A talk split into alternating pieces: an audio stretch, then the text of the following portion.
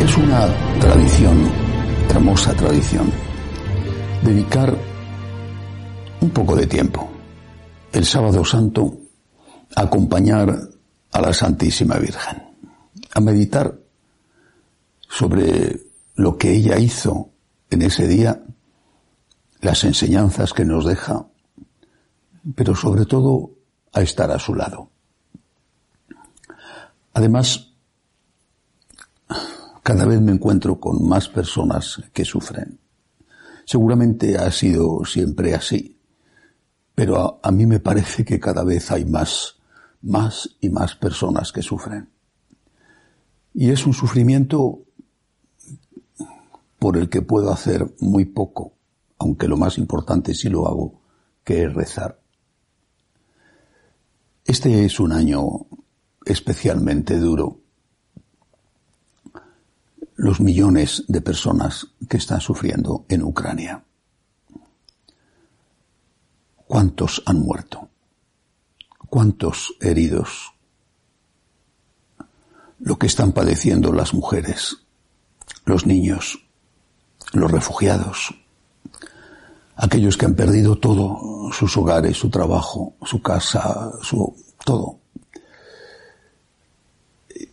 Junto a esto, naturalmente,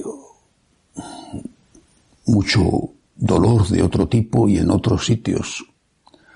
Llevamos años, y por desgracia quizá ya el mundo se ha acostumbrado a ver lo que sucede en Venezuela con siete millones de desplazados, de refugiados, o lo que sucede en Nicaragua, en tantos sitios del mundo. Las últimas noticias de Birmania son terribles. Hay tanto, tanto dolor, tanto dolor, tanto sufrimiento. Una parte de ese sufrimiento no tiene culpable. Una enfermedad, la muerte como elemento inevitable y natural de la vida. Otra parte de ese sufrimiento nos tiene a nosotros mismos como culpables.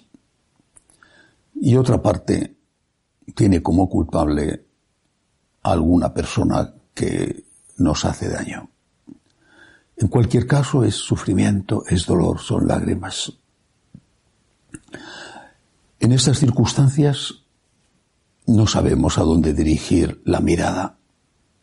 El creyente mira al cielo, mira a Dios, busca una respuesta y busca ayuda. En este día de sábado santo, yo invito a mirar a la Santísima Virgen. Ella, que sabe lo que es sufrir, aunque quizá a cada uno le parezca que lo que tiene él es más que lo que tienen los demás e incluso más que lo que pasó nuestra madre. Veamos lo que hizo. ¿Qué enseñanzas nos da? ¿Y qué podemos hacer nosotros por ella? Fijémonos en el Viernes Santo. En el Viernes Santo ella hizo dos cosas. Estar al lado de su hijo y confiar. Era un sufrimiento que ella no podía evitar, como tantos sufrimientos en el mundo. Y era un sufrimiento que tenía como culpable a otros, no a su propio hijo, y por supuesto no a ella. Pero aún así, era un sufrimiento que ella no podía evitar, que su hijo podía haber evitado si hubiera renegado de sí mismo y hubiera renegado de su misión salvadora, pero que no quiso evitar. Pero la Virgen, que no podía quitar los clavos de las manos de su hijo o las espinas de la corona, sí que hizo algo. Estar al lado de Jesús, estar a su lado. No creo que sea difícil imaginar el sufrimiento añadido que eso le causó.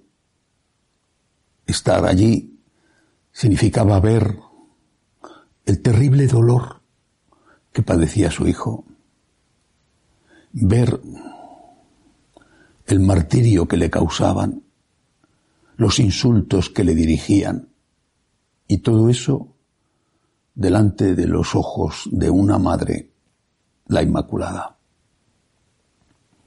Ella estaba allí porque debía estar allí, porque su hijo quería que ella estuviera allí para apoyarle, para sostenerle. Dios Padre y Dios Espíritu Santo también estaban allí, pero estaban detrás sosteniendo al hijo como el madero le sostenía, agarrado por los clavos. Estaba detrás. En cambio, Jesús solo podía mirar hacia adelante y necesitaba ver a alguien en quien apoyarse. Esa fue su madre. Que si es consuelo de afligidos, más que nunca lo fue esa tarde. Por lo tanto, lo primero que podemos aprender de la Virgen es estar, estar al lado del que sufre. A veces podremos ayudar con alguna cosa concreta, una medicina, dinero, quizá una palabra, pero sobre todo estar. Porque cuando alguien sufre, no hacen falta muchas palabras. Hace falta estar a su lado, compartir su dolor, quizá cogerle de la mano, estar a su lado simplemente, que sepa que no está solo. Si se puede aliviar ese dolor, por supuesto que hay que hacerlo, pero ya estar allí es una forma de aliviar. Pienso en los que están con los enfermos. A veces es agotador. El enfermo pasa su enfermedad, sufre, pero el que está con él también pasa una enfermedad, porque no siempre el carácter del enfermo es un carácter agradable, tiene dolor y a veces dice cosas que son ofensivas, eso si no ha perdido la cabeza. Hay que estar. Hay que estar. Esa es la primera lección de María. Y la segunda fue confiar. María confía. ¿En quién? En su hijo. En su hijo, que había dicho, lo había dicho a los apóstoles, naturalmente, se lo debió de haber dicho también a ella voy a resucitar. Para esto he venido. ¿Cuántas conversaciones no habrían tenido madre e hijo en la intimidad de Galilea, estando vivo aún San José o, o después de la muerte del santo esposo de María? Ella sabía que su hijo había venido para eso. Para esto he venido. Y se lo dijo él en Caná cuando ella le pidió que hiciera el milagro de la transformación del agua en vino. Mujer, aún no ha llegado mi hora. La hora, la hora empezaba desde el momento en que hizo el primer milagro. La hora empezaba desde el momento del bautismo de Jesús en el Jordán. Era una hora marcada. ¿Tres años? Tres años, dos años y medio, tres años y medio. La Virgen sabía que esa hora tenía que llegar. Y confiaba en el Padre.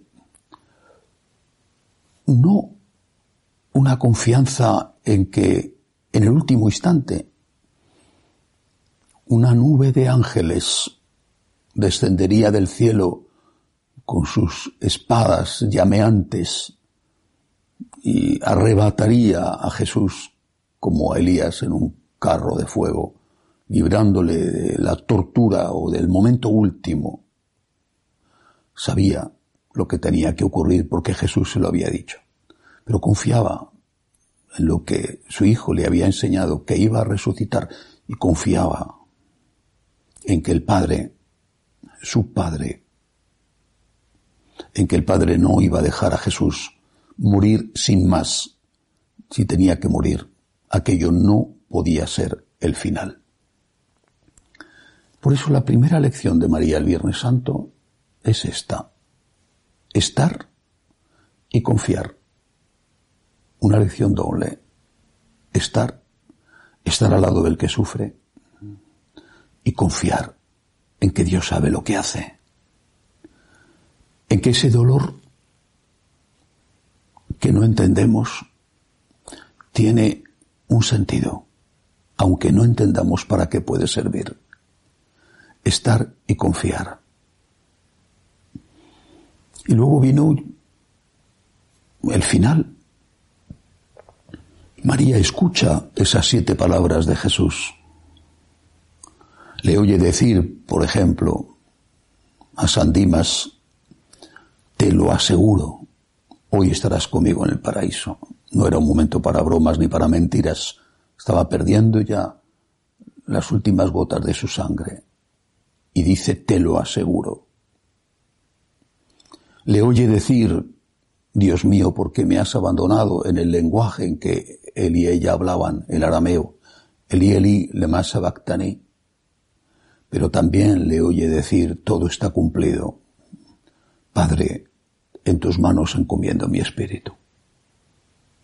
Y después vuelven a poner al hijo ya muerto en sus rodillas.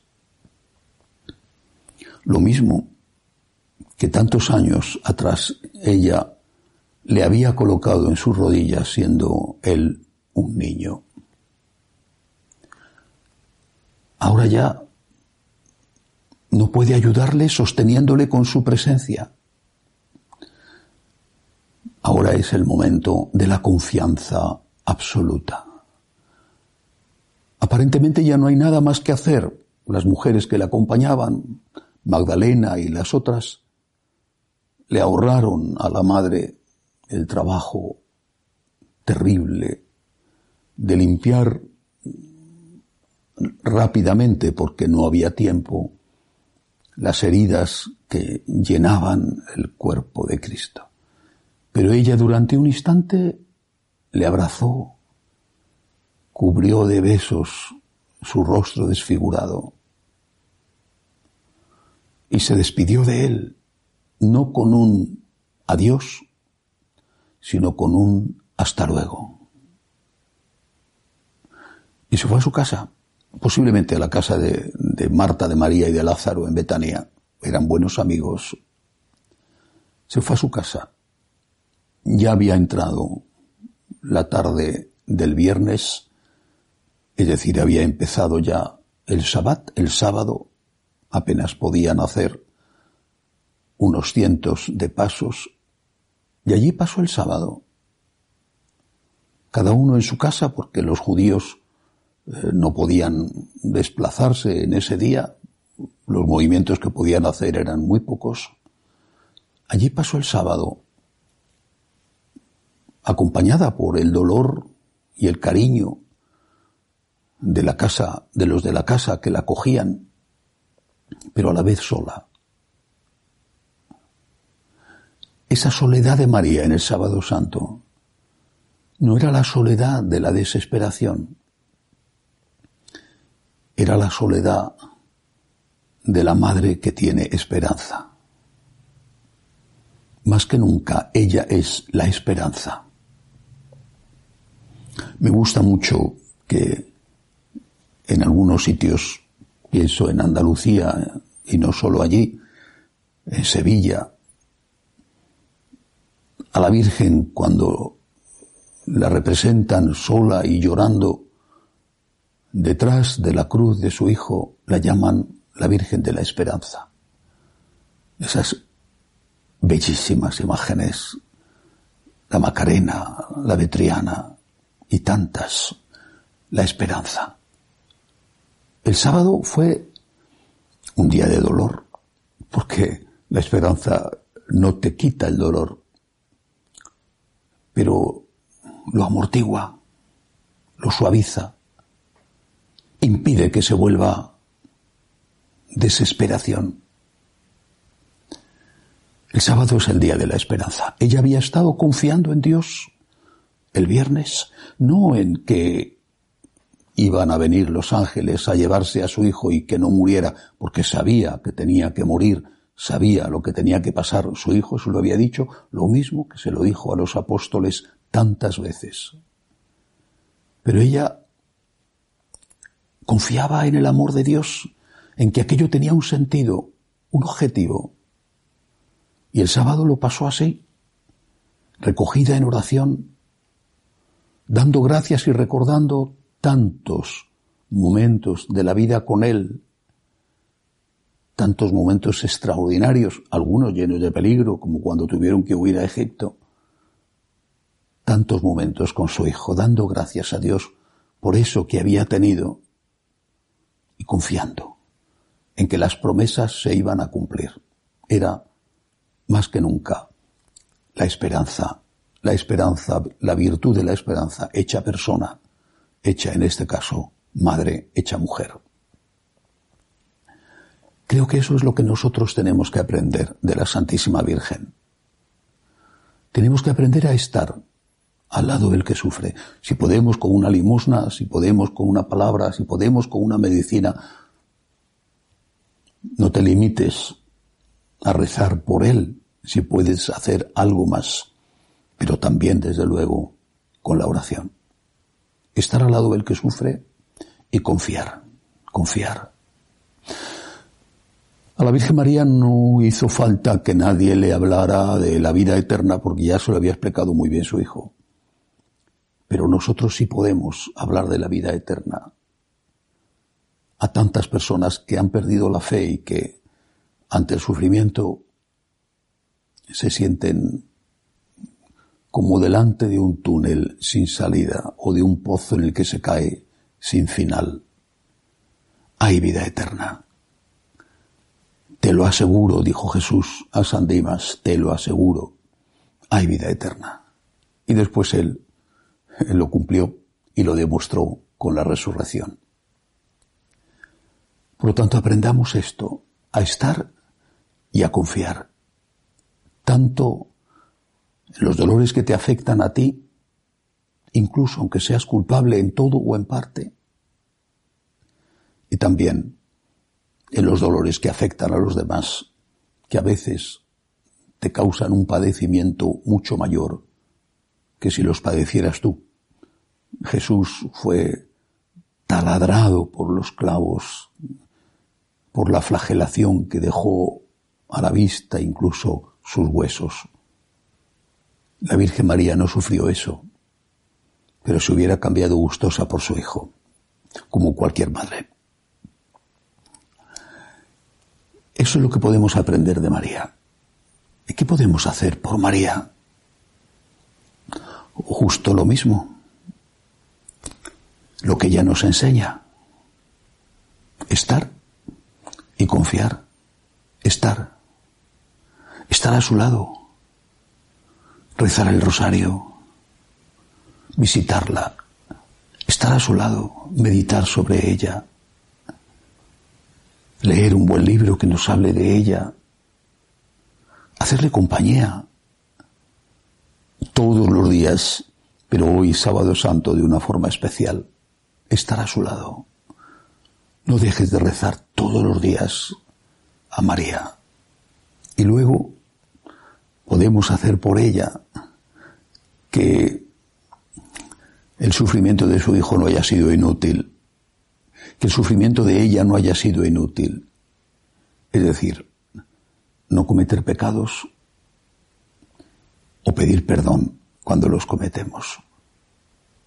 Y confiar en que ese sufrimiento va a dar fruto, aunque no lo veamos aquí y ahora, en que ni una sola lágrima se pierde, en que cada lágrima fertiliza el desierto y de cada espina nacerá una rosa, nacerá una flor.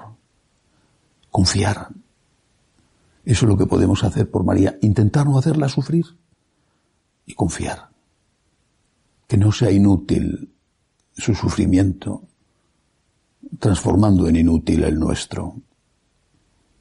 Nuestro sufrimiento tiene un sentido y tiene un valor, como tuvo el suyo, uniéndonos a Cristo, uniéndonos a Dios en medio de la oscuridad, porque tantas veces no se entiende el por qué.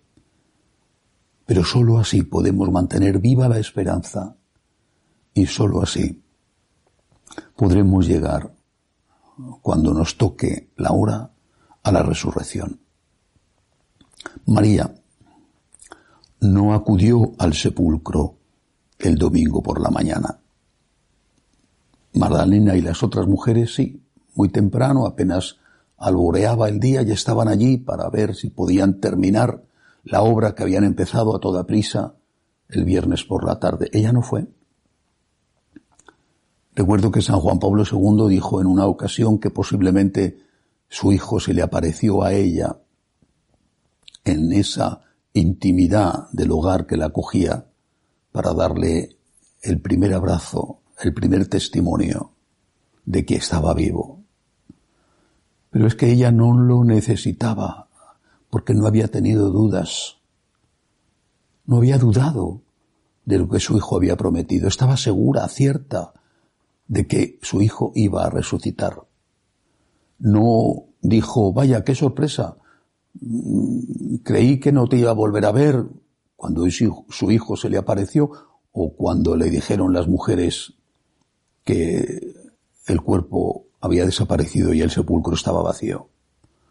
No necesitó ninguna prueba porque había vivido plena, llena de esperanza. Hagamos también nosotros eso. Unámonos a María, acompañemos a María, no solo con nuestra presencia y con nuestra oración, sino estando ciertos de que hay vida eterna y de que el sufrimiento, aceptado por amor y ofrecido por amor, va a dar un fruto que quizá nosotros no vamos a ver, o quizá sí, pero que nunca se va a perder. Es sábado santo. Es un sábado santo especial con tanto dolor en el mundo. Es un sábado en el que debemos dirigir nuestra mirada a la Madre de la Esperanza, para estar al lado del que sufre y para no caer en la desesperación de creer que el dolor no tiene ninguna utilidad. Que María consuele, ella que es consuelo de afligidos, consuele a todos los que lloran, nos consuele a cada uno de nosotros y nos sostenga en la lucha, en la cruz de cada día. Que así sea.